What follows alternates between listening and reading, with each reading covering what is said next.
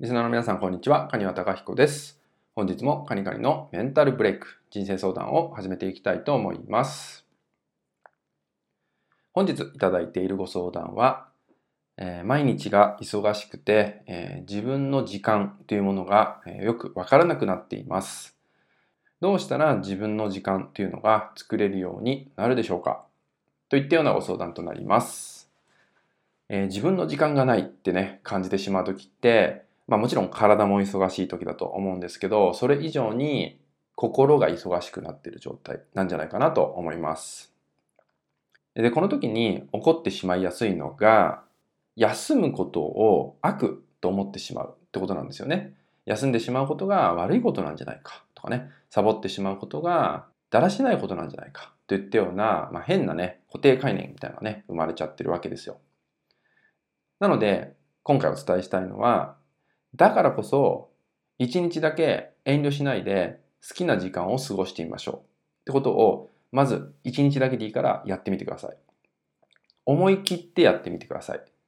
例えば、好きなものを食べる。好きな場所に行く。例えば寝たかったら寝てもいいし、起きてたかったら起きてもいい。漫画を読みたかったら読んでもいいし、映画とかテレビを見たかったら見てもいい。自分がその時に感じたことに正直にやる。で、もちろんその後すぐに思考が邪魔してきます。これはいいことじゃない。悪いことなんじゃないか。とかね。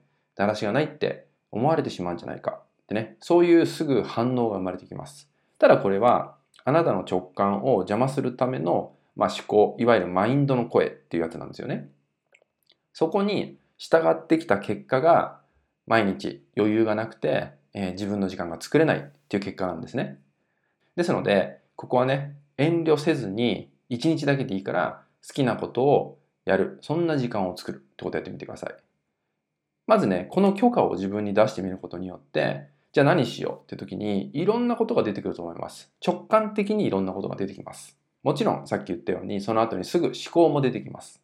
だからこそ直感的にパッと感じたことを拾ってあげる。これがすごく大事になってきますから、えぜひね、ここは拾えるようにね、意識は向けてほしいと思います。自分の時間っていうのは必ず作れると思います。もしかしたら頭の中が忙しくさせてるだけかもしれない。そういう思考が起きちゃってるだけかもしれないんで、そんな時は本当に一日だけでいいから遠慮しないこと、好きな時間を過ごしてみる。そんな許可を、えー、あなた自身の中で出してみるってことをね、ぜひやってもらえたらと思います。はい、それではですね、今回の内容は以上になります。最後までご視聴いただきましてありがとうございました。